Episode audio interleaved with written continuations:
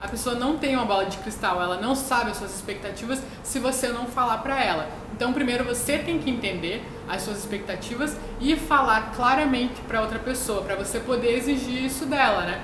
Então, e você, se você puder, até uma técnica muito boa é de você falar quais vão ser as consequências positivas que ela fazer isso vai ter para o relacionamento. Por exemplo, assim, há algum tempo atrás, é que eu e a Bárbara a gente já tá bastante tempo junto, a gente já teve muita briga, então a gente já é bem experiente nesse assunto.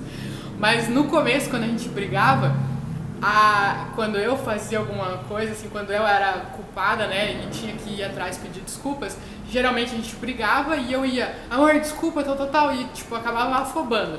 E ela, não me encosta, não me, não sei o que, sai daqui, sabe? Ficava, e eu ficava mais desesperada ainda e eu tentava ficar mais perto e afobando mais ainda, e isso acabava gerando mais estresse. E aí, num dia a gente fez esse acordo. Ela falou assim, ó, quando a gente brigar, eu preciso que você me dê o meu tempo. Eu não quero que você fique me encostando ou pedindo desculpa. Isso me dá mais raiva. Então, pra gente o, o que vai ter de positivo nisso. Se você me der um tempo, eu vou parar, vou pensar, vou refletir, vou ver que não é o fim do mundo. E aí, depois de 10, 15 minutos, a gente senta e conversa.